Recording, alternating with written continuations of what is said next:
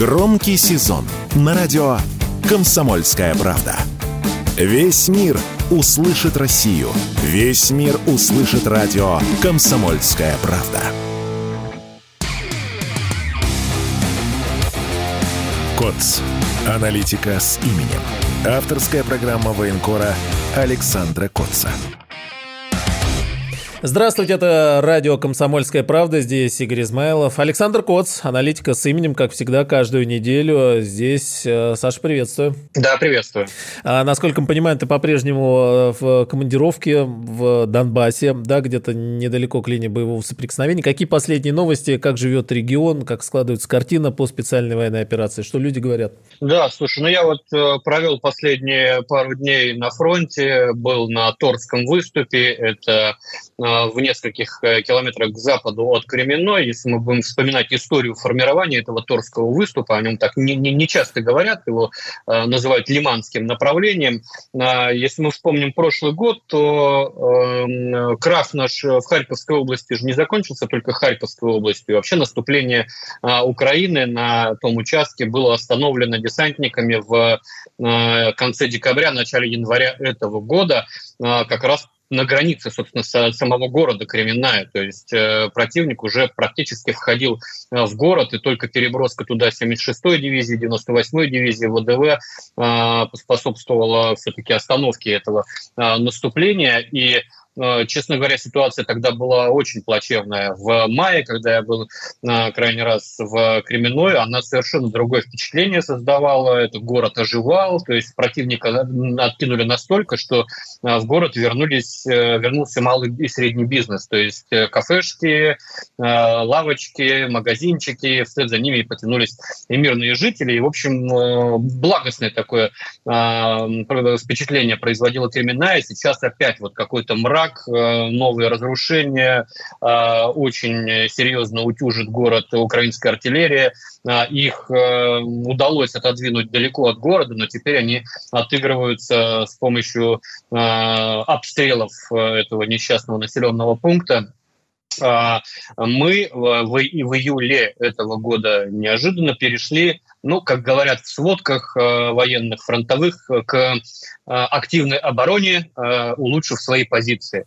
Э, если перевести с военного языка, то мы внезапно для противника поперли вперед э, и поперли так резво, что э, зачистили все лесные массивы от по трассе Кременная э, Красный Лиман практически до Торского. А Торская это ну, километрах, наверное, в 20 от Кременной. Мы, конечно, не стоим на границе Торского, но вот лесные массивы массива, на подходе к нему а, мы контролируем. И а, ушли туда вот таким вот выступом, который, собственно, и назвали Торским. И там сейчас а, сражается 25-я армия, это наше новое соединение, в вооруженных силах, то есть люди, которые пришли не так давно на эти позиции без какого-либо боевого опыта, но уже набрались его и уже ну, там не только держат рубежи, но и потихоньку выгрызают выгрузают какие-то опорнички, какие-то позиции э, у врага.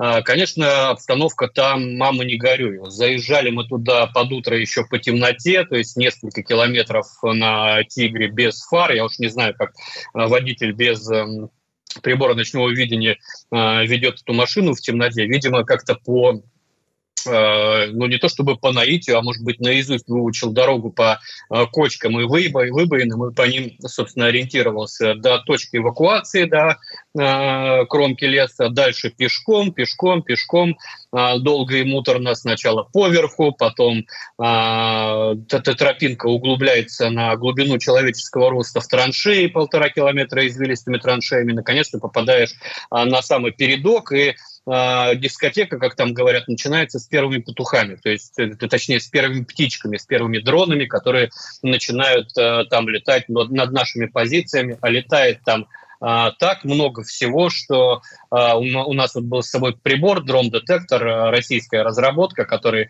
показывает наличие дронов в небе от километра ну, и, и, и ниже. Вот, и он, в принципе, так забегу вперед, он орал у нас 70% времени. То есть 70% времени в небе что-то, что-то летает. При этом он различает, какой дрон летает, либо это DJI, то есть разведывательный, но разведывательный, соответственно, может нести сброс э, боеприпаса, либо это э, FPV-дрон, ударный. Ну вот э, FPV-дрон у нас не звучал ни разу, хотя сам двигатель его мы слышали. А, вот. Э, собственно, вот в таких условиях там работает отряд огневой поддержки Вега, мои давние друзья. Если кто следит за моими публикациями, наверняка помнит такого офицера э, подразделения спецназначения э, с позывным Бармалей. Вот он теперь командует этим отрядом Вега, который придан бригаде спецназа в их там распоряжении и БМП, которые могут работать и прямой наводкой, и с закрытых огневых позиций, и и минометные батареи, и, э, наверное, изюминка этого отряда – это группа, э, группа беспилотчиков, которые работают FPV-дронами по позициям и по технике оппонентов. Работа, работа таким образом идет. Сначала взлетает дрон-разведчик, который выискивает цели. Находит цели, если достает FPV-дроном по этим целям, значит, летит, летит и поражает, либо не поражает этим дроном. Если не достает, то тут же в режиме онлайн вызывается минометная батарея, э, которая начинает бить по э, этим целям. И в режиме онлайн, опять же, идет корректировка этих ударов. Вот. Э, то есть работа такая современная, да, что называется, тот самый разведывательно-ударный контур, когда без привлечения лишних командных структур все решается на вот этом низовом звене, все решается буквально там в течение секунд. Единственная, конечно, проблема – это аккумуляторы. Да? Вот, к сожалению, разведывательный дрон, он там летает только там 30-40 минут. Приходится возвращаться, а, заряжать в него новую батарею и лететь обратно. Да? И иногда прилетаешь, а цели уже нет, уже ушла. Вот пока мы там значит, работали при мне Э, была вычислена цель, это был блиндаж, куда забежали э, три ВСУшника. Тут же туда был отправлен FPV-дрон, э, которым управляет доброволец. До этого он работал на автоматическом гранатомете станковом, потом он работал на бесшумном миномете ГАЛ, а потом переучился, вот стал летать, говорит, это интереснее всего, ему нравится. Главное, что виден да, в глазах такой азарт спортивный.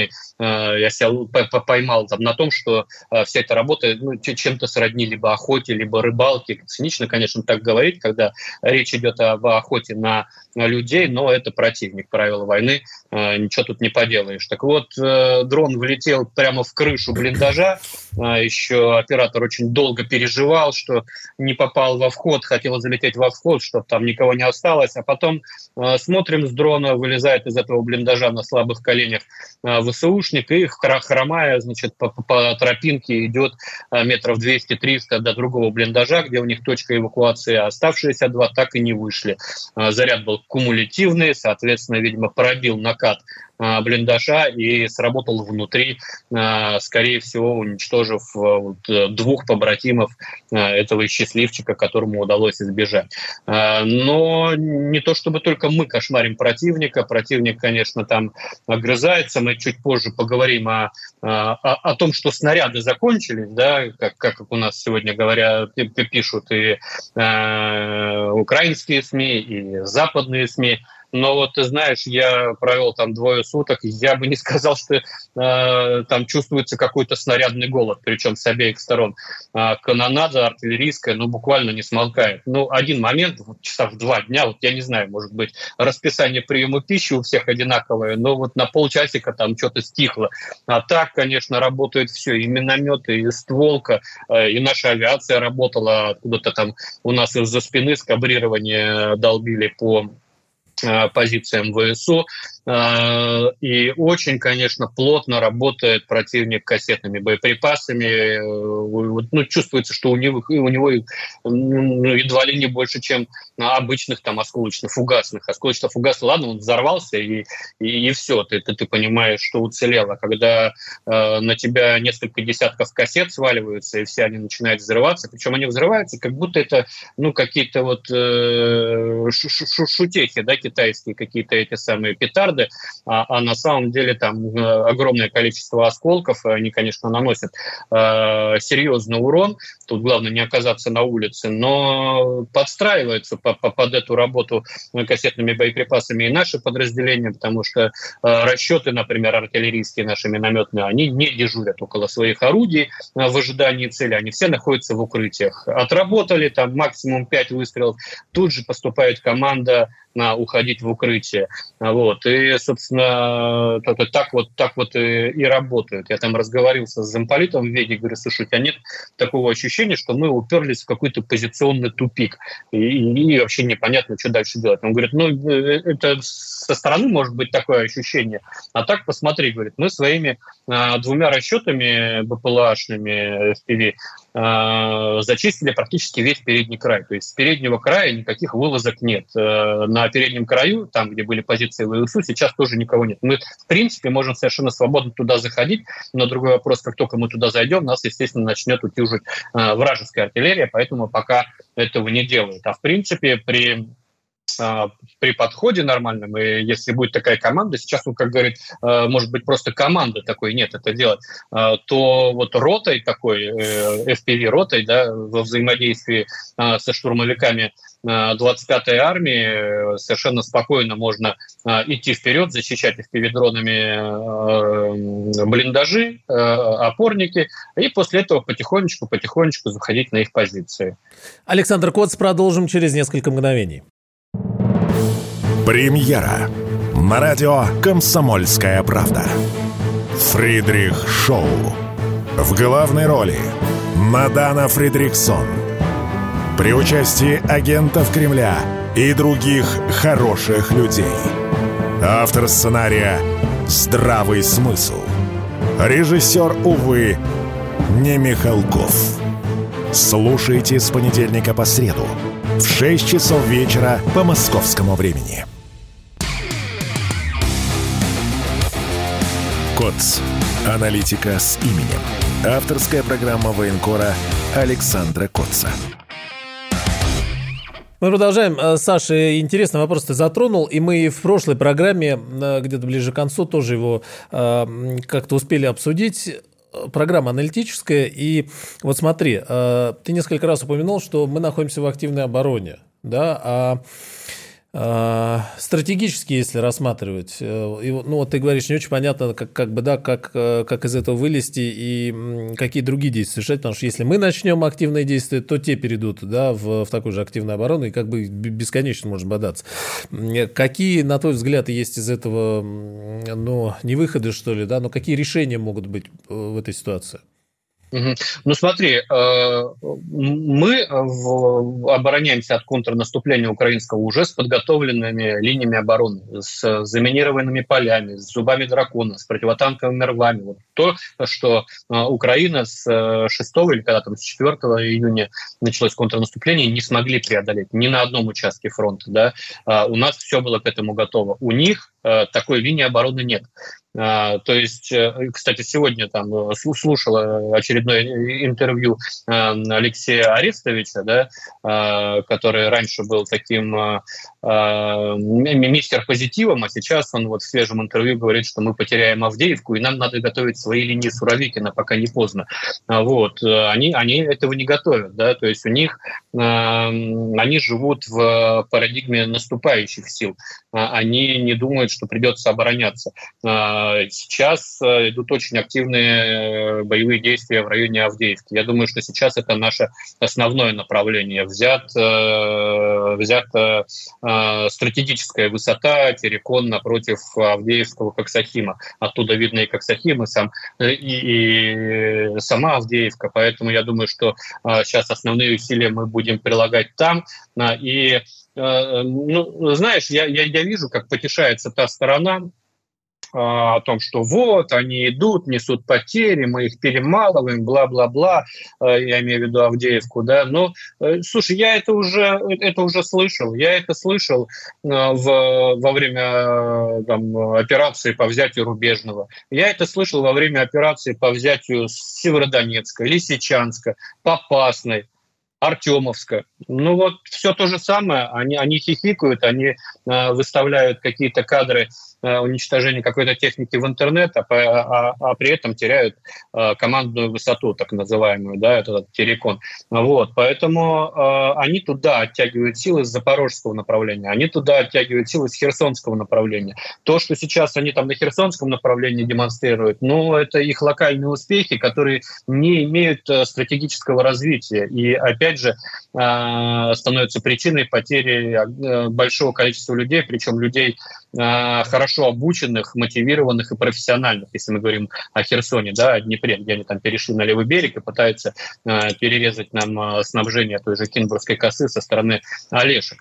Вот. Э, как нам выходить из позиционного тупика на других направлениях? Ну вот я разговаривал с бойцами э, Веги, они говорят, что просто пока нет, э, ну, план-то наверняка какой-то есть, нет э, команды, да, активизировать свои действия. Поэтому э, постепенно постепенно улучшаем свои позиции, с которых а, мы в будущем а, сможем развивать свое наступление. Если мы преодолеваем вот этот рубеж за Торским, да, прорубаем там украинскую оборону, мы становимся ближе к мостам, которые можно разрушить уже артиллерией, нарушить снабжение, снабжение ВСУ здесь, на этом берегу реки Жеребец. Мы можем двигаться севернее в сторону Оскола сможем, мы сможем южнее э, двигаться в сторону Северска, э, вот этот э, так называемый Белогоровский, Северский выступ, Белогоровский срезать. Вот, то есть, видимо,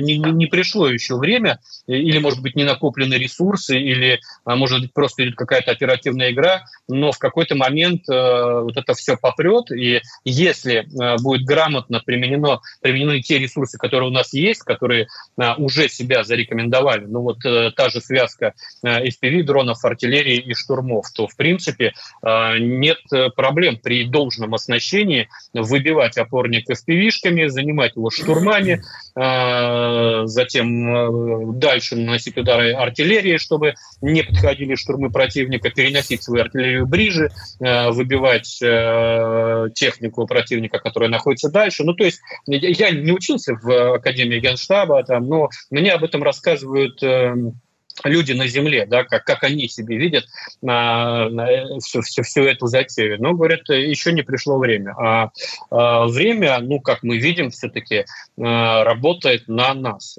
Чем а, дольше мы вот так вот бодаемся, выбивая а, противника, и чем Э, выгоднее для нас складывается обстановка в мире, э, тем, собственно, успешнее будут наши действия э, в будущем. А в мире обстановка складывается для Украины не так, чтобы очень хорошо. Зеленский стремительно теряет статус любимой жены Вашингтона. И я думаю, да, а и я думаю, что рвет там волосы на, на пятой точке а, от того, как а, прямо из-под носа уплывают а, самые лакомые куски а, на Ближний Восток. Мы же видим, как а, а, вот эти все, все, все заявления по поводу того, что а, США перебросят на Ближний Восток средства противовоздушной обороны.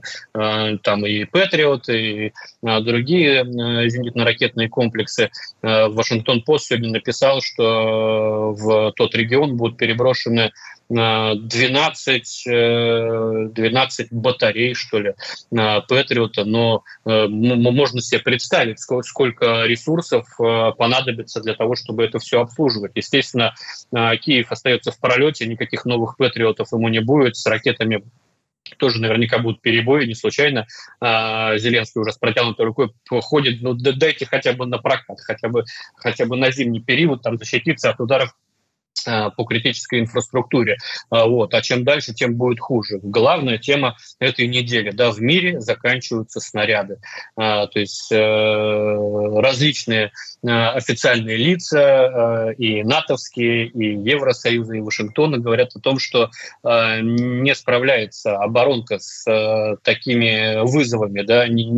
Сложно работать на два фронта. Еще же надо обеспечивать свои какие-то потребности, да, ну, как, какой-то уровень заполненности складов у тебя должен быть. А у них, помимо того, что нехватка снарядов, у них еще а, вдруг всплыла проблема унификации этих снарядов. То есть 155 миллиметров, 155 э, миллиметрам рознь.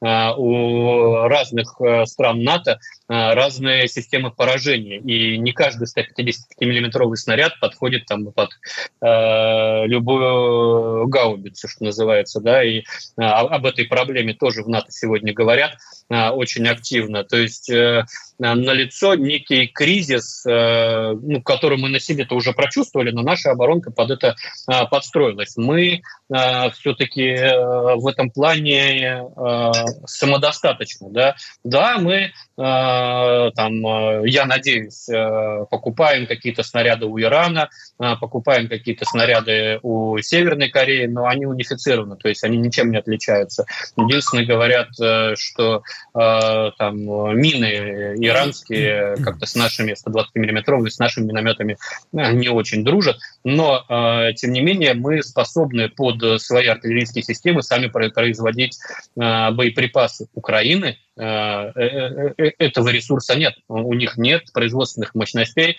для производства 152 миллиметровых снарядов, 122 миллиметровых снарядов, уж тем более натовских боеприпасов.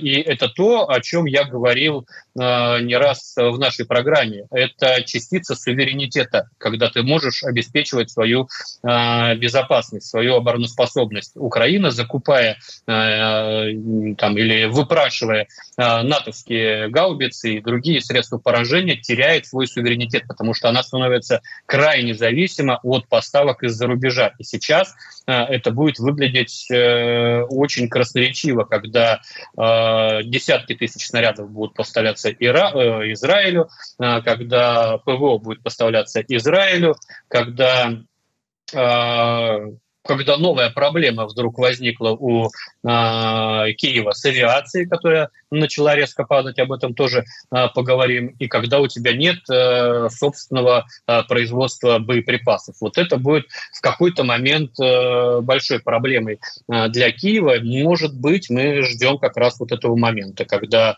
когда на том же Торском выступе будет не, там, не 100 снарядов кассетных э, за день, как было у меня вот вчера, да, а, а, а 10. Да? А, это все равно, конечно, опасно, но это не 100 снарядов с кассетами.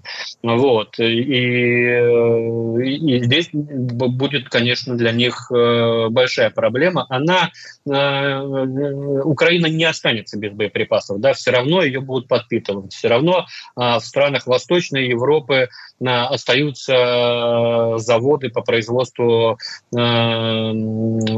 по производству снарядов э, советского калибра.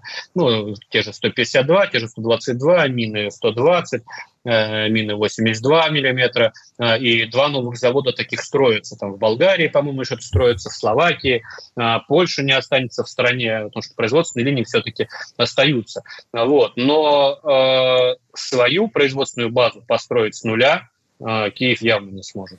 Александр Коц, аналитика с именем. Продолжим сразу после новостей. Николай Стариков и Владимир Варсобин лучше всех знают, что правда рождается в споре. Этих двоих хлебом не корми, дай устроить словесную баталию и пикировку в прямом эфире. Политика, экономика, социалка, жизнь звезд. Дискуссия может разгореться абсолютно на любую тему. Кто выйдет победителем, узнайте сами. Включайте приемники на волну радио «Комсомольская правда» каждый вторник в 7 часов вечера по московскому времени. КОЦ. Аналитика с именем. Авторская программа военкора Александра Котца. Это радио «Комсомольская правда». Здесь Игорь Измайлов, э, Александр Коц, как всегда в этот день недели. Э, мы коснулись тем производства снарядов и проблемы, с которой столкнулся мир. И здесь э, ну, такие два основных вопроса. Украина требует, чтобы производство развернули на ее территории. На твой взгляд, возможно ли это? Или ну, это будут просто очередные средства поражения наших ракет, для наших ракет? И второй момент, о чем говорит вообще, что эти снаряды кончились. Во-первых, мы понимаем, что значит, весь этот огромный западный запас был расстрелян расстрелян в нас целиком и полностью. Во-вторых, э, он был вот что небольшим, и там на Западе тоже что, думали, что воевать не будут, есть ядерное оружие и ничего не понадобится? На что у них расчет Но... Ну, был? Видишь, и мы, и мы в начале СВО немножко просчитались. Все-таки я не думаю, что мы изначально готовились к такой большой затяжной войне. Э, не случайно, наверное, мы э, в первой половине этого года тоже испытывали э, снарядный голод. Вот. И, и Запад, конечно, не думал, что при, при современных технологиях вот придется расходовать по 200 тысяч снарядов в месяц. Вот Украина примерно столько 150, только 150 миллиметровых использует. Это только 150 миллиметровых. Это сколько а в день? Да, если до, до, до, до, до миллиона различных боеприпасов э, в месяц. Это как колоссальные, конечно, объемы. Вот, поэтому, да, э, Запад не рассчитывал, что а, придется так массированно применять артиллерию. Думали, ну, есть высокоточка, мы выбьем пункты управления, мы там с помощью спутниковой разведки наметим себе цели подавим их хаймарсами и прочими там хитроумными системами, а приходится воевать вот просто артиллерией лоб в лоб что называется. И, конечно, а, сейчас а, производство будут пытаться наращивать, но они а, столкнулись с другой проблемой. Наращивание производства резко увеличило стоимость боеприпасов, там чуть ли не в два с половиной раза да, а, ну, то есть это там дополнительные люди, дополнительные там какие-то помещения, дополнительные а, промышленные ресурсы на это требуются, дополнительная энергия и так далее, и так далее. В итоге получаются а, снаряды там, ну, не золотые, но серебряные, вот. И а, если будут выбирать, кому серебряных снарядов дать больше, а, понятному сильному а, союзнику Израилю или а, попрошайке Э, которая э, в последнее время напоминает э, такого хабалистого хулигана, Киева. Я думаю, тут выбор будет очевиден. Вот. И, и что касается размещения производства на территории Украины, ну, мне кажется, это какая-то утопия. Во-первых, это процесс не быстрый, да, наладить такое производство. А, во-вторых, э, ну, совершенно очевидно, что так, такие заводы, фабрики будут становиться целью а, для ударов нашими высокоточными средствами поражения ракетами различного типа. А, вот, а у нас в последнее время а, расширяются возможности точечных ударов и не только по наземным целям, но и по воздушным. Вот сегодня Сергей Кужгетович Шойгу заявил о том, что за пять дней было сбито 24 самолета украинских, вот он сказал, что мы применяем некие новые комплексы. Я не знаю, что за новые комплексы. Из новых комплексов у нас может быть только С-500. А вот. Не уверен, что он уже а, работает э, на, на нашу победу, хотя очень хочется в это надеяться. Но, э, кстати, многие скептически отнеслись к этой цифре. Я бы хотел напомнить э, июнь месяц, когда а, все также скептически отнеслись э, к цифрам а, уничтоженных леопардов, когда еще не было никакого объективного контроля, не было никаких цифр, не было никаких кадров. Э, и, ну, я признаюсь, я тоже скептически тогда отнесся. А, я уж не помню, когда он сказал там 7 леопардов или 9 леопардов, вот эта первая цифра появилась, и все такие ха-ха-ха, да не может быть, да ерунда, и тут на следующий день как давай выкладывать видео, на, на, на, куча леопардов, все горят, Брэдли горят, ну, то есть э, за заявлениями министра обороны стояла реальная боевая работа наших ребят на передовой, которые и, и ланцетчиков, и ФПВшников, и э, армейская авиация, вертолеты К-52, которые работали вихрями по э, этой натовской технике. Э, и мне кажется, что и за сегодняшними заявлениями, за вчерашними заявлениями э, Сергея Шойгу э, стоит э, боевая работа на наших ПВОшников, возможно, летчиков. Почему так резко возросло количество сбиваемых самолетов? Во-первых, потому что эти самолеты у Украины появились. Эти самолеты, которые были переданы странами Восточной Европы, там около 30, по-моему, а, самолетов, а, половина из которых передавала Польша, вот они начали летать. Но и у нас повысились какие-то возможности а, не, не просто их сбивать, а обнаруживать. Да? И тут можно только предполагать, сегодня появились, э, появляются такие предположения, что здесь э, приложили руку наши самолеты Э, дальнего радиолокационного обнаружения, так называемые самолеты судного дня, э, А-50. Э, их еще называют русский АВАКС. А-50 – это такой Ил-76, если кто видел, может быть, с такой тарелкой наверху.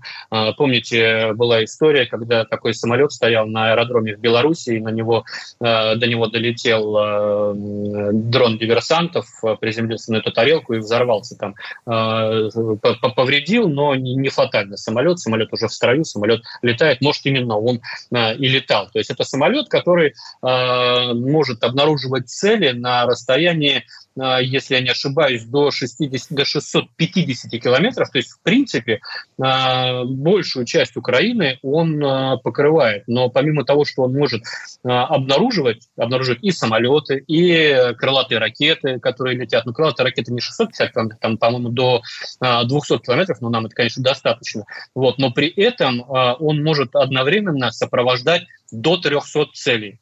А тактический экипаж – это операторы э, вот этих, э, э ну, там, как, какой-то техники, да, вот так называемый тактический экипаж, он может одновременно управлять действиями 12 наших истребителей. То есть у нас э, он 12 истребителям одновременно может давать разные цели, э, и они, эти истребители, по этим целям работают. Им не надо их видеть даже на своих экранах. Он просто дает цели указания, истребители стреляют, попадают.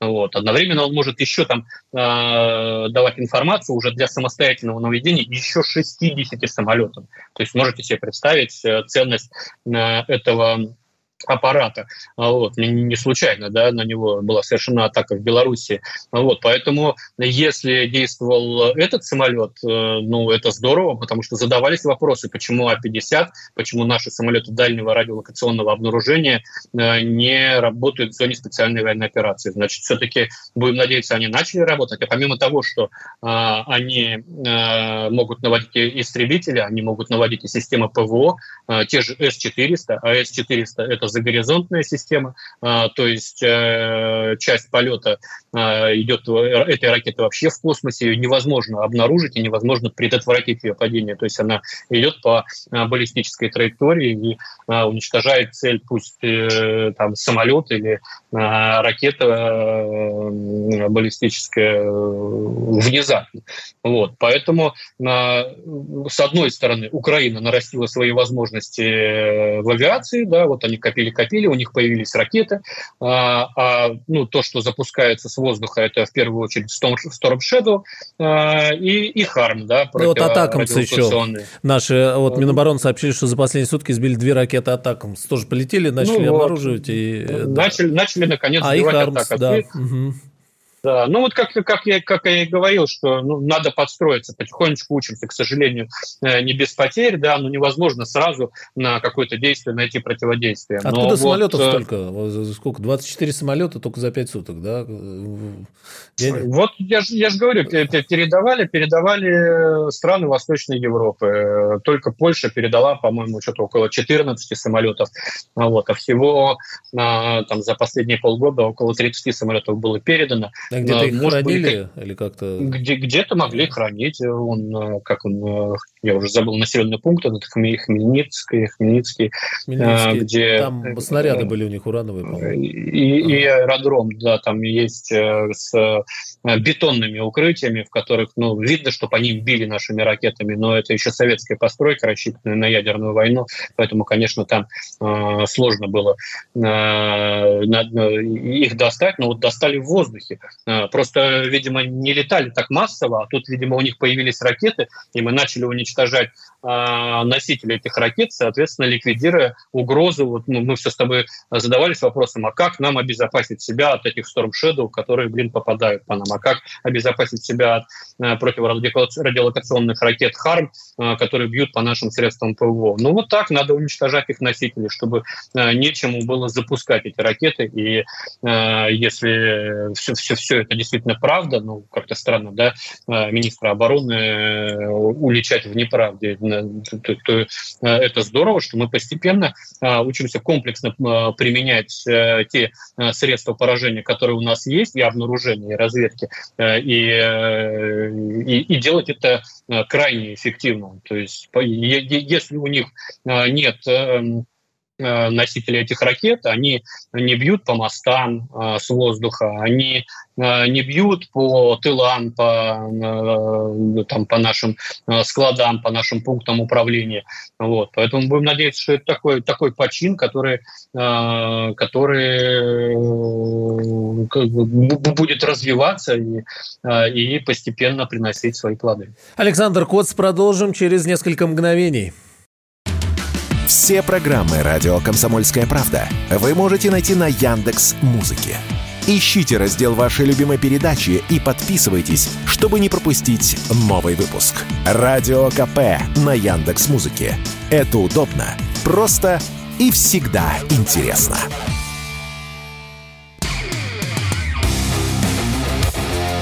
КОЦ. Аналитика с именем.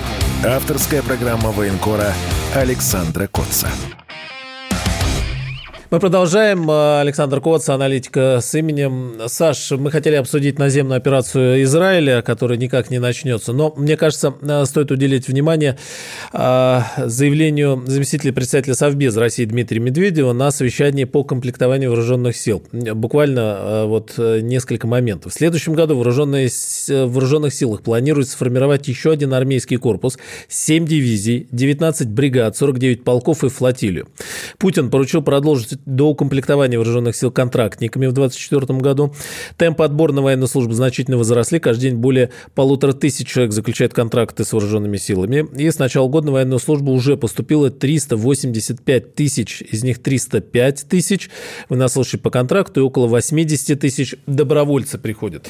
А вот эм, как можно, э, как, как можно, ну не то чтобы оценить, да, проанализировать вот эти, э, э вот эти цифры и армейский корпус, 7 дивизий, 19 бригад, 49 полков.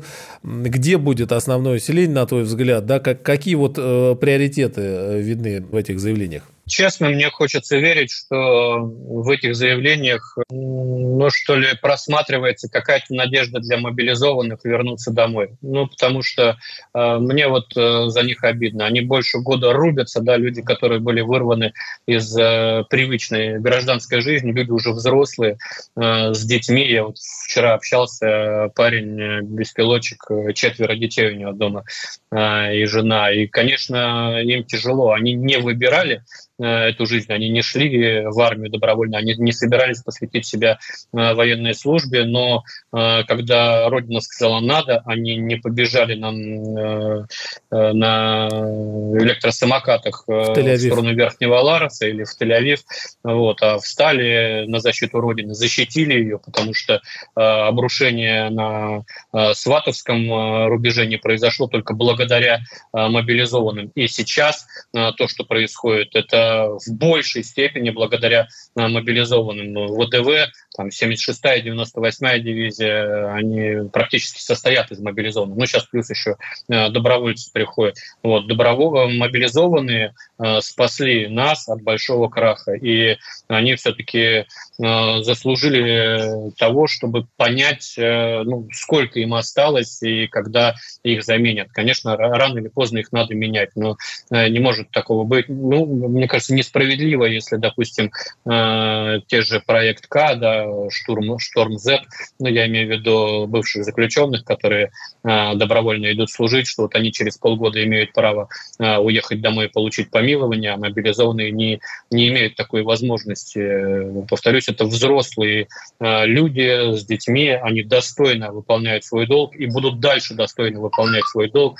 но им хотелось бы какой-то все-таки э, ясности когда, до какого этапа им надо еще стоять. Мы говорим, вот нам скажите, что нам еще стоять год или два года. Хорошо, мы будем знать, что два года. И будем как бы на это настраиваться. А когда вот такая неопределенность, э, все-таки психологически сложно, люди устают. Поэтому очень хочется верить, что вот эти новые контрактники, новые дивизии, новый корпус, они постепенно, постепенно, не разом, конечно, а надо получить э, боевой опыт, его как раз могут передать мобилизованные, надо освоиться на фронте, а вот, э, понять, что не все, что взрывается рядом с тобой, тебя убивает, что если пуля свистит, это хорошо, значит, она не твоя и так далее, и так далее. Но, опять же, формирование, это говорит э, о том, что ну, мы, наверное, поняли, в какую сторону должно двигаться развитие нашей армии. Надеюсь, штатное комплектование будет э, соответствовать современным вызовам. Э, и это в том числе говорит, что мы играем в долгую, что война не закончится в этом году. Ну, как бы нам этого не хотелось. Да? Война не закончится, боюсь, и в следующем году, как бы нам этого не хотелось. Поэтому, конечно, руководство страны, руководство Министерства обороны смотрит на перспективу, даже если вдруг что-то произойдет, э, фронт посыпется, и мы пойдем кавалерийскими наскоками до Днепра, за Днепр, до польской границы, все равно на отвоеванной территории нужно будет э, обеспечивать как-то безопасность. Да? Понятно, что мы столкнемся и с партизанщиной, и со ждунами, и с террористическими проявлениями. Вот, поэтому нам э, нужна сильная армия, мы знаем, как ее э, сделать сильнее, мы понимаем, э, куда двигается развитие вооруженных сил. Мы сейчас как бы это парадоксально не звучало, мы с Украиной сейчас, э, это первые две армии мира. Ни у кого, ни у одной армии мира сейчас нет такого опыта. Вот сейчас, вступив в войну, какая-то высокотехнологичная армия, она не приспособится моментально. Мы же видим, э, как Израиль столкнулся. А Израиль столкнулся с Хамасом. Это не государство как таковое. Тут воюют два государства, Россия и Украина. Причем на стороне Украины еще 50 государств. А тут они столкнулись с Хамасом, и посмотрите, как они растерялись. Они сколько уже э, дней откладывают свою, э, э, свою наземную операцию.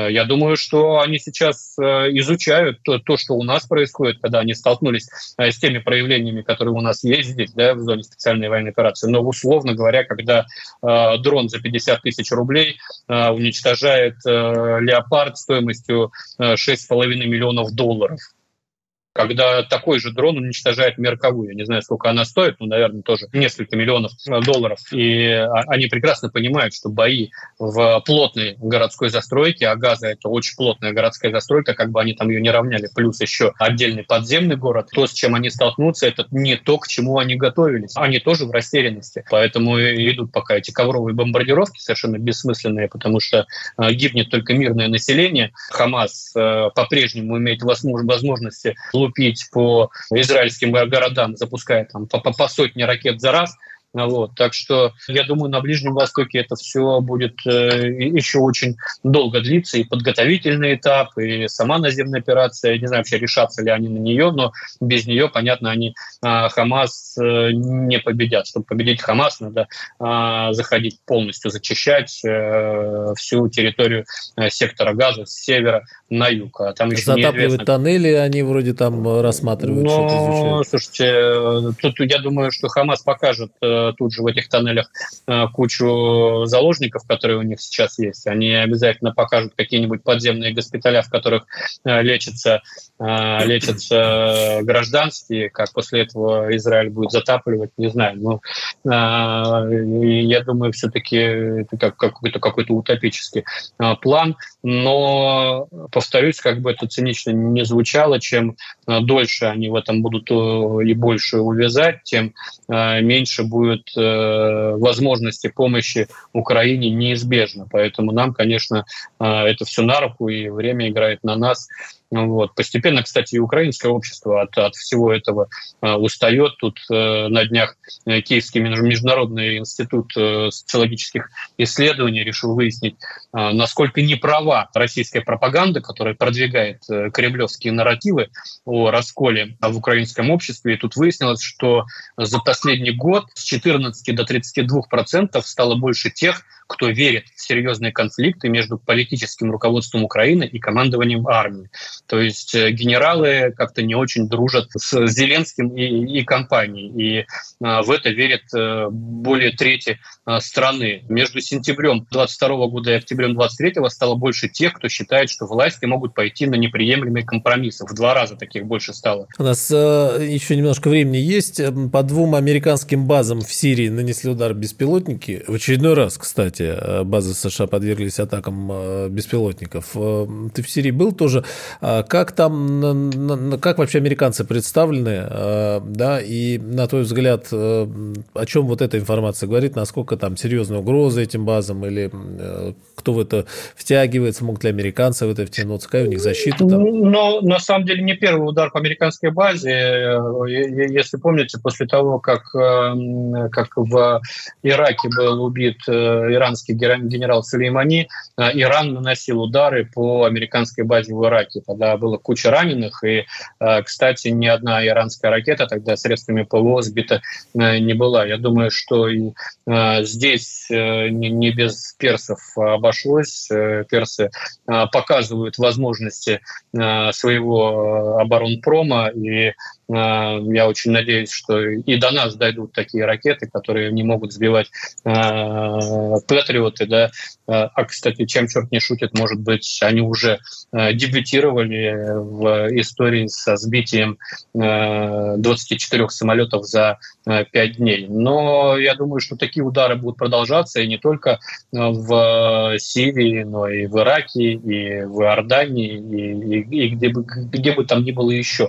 Именно для нивелирования этой угрозы, собственно, в э, Соединенных Штатах и заявляет о том, что они будут перебрасывать э, в регион, в Ближний Восток, э, средства противовоздушной обороны дополнительные. Ходят слухи о 12 батареях. Повторюсь, если они пойдут туда, значит, они не пойдут на Украину. Значит, нам легче будет действовать в глубине Украины. Может быть, мы когда-нибудь дойдем до того, что полностью задавим противовоздушную оборону оставив им только переносные зенитно-ракетные комплексы, и тогда э, уже сможет разгуляться наша э, авиация, которая, собственно, будет э, без э, большого риска для себя э, долбить по логистическим цепочкам, по мостам, по дорогам, по железнодорожным узлам, по подстанциям и так далее, и так далее, и так далее. Спасибо, Саша. Саша работает в Донбассе. До встречи через неделю, да, с, э, с новой информацией. Тем, кто сейчас там на передовой, большой привет, поддержки и чтобы все вернулись живыми домой как можно скорее. До встречи, друзья. Спасибо, Саш. Александр Коц, аналитика с именем. Коц. Аналитика с именем. Авторская программа военкора Александра Котца.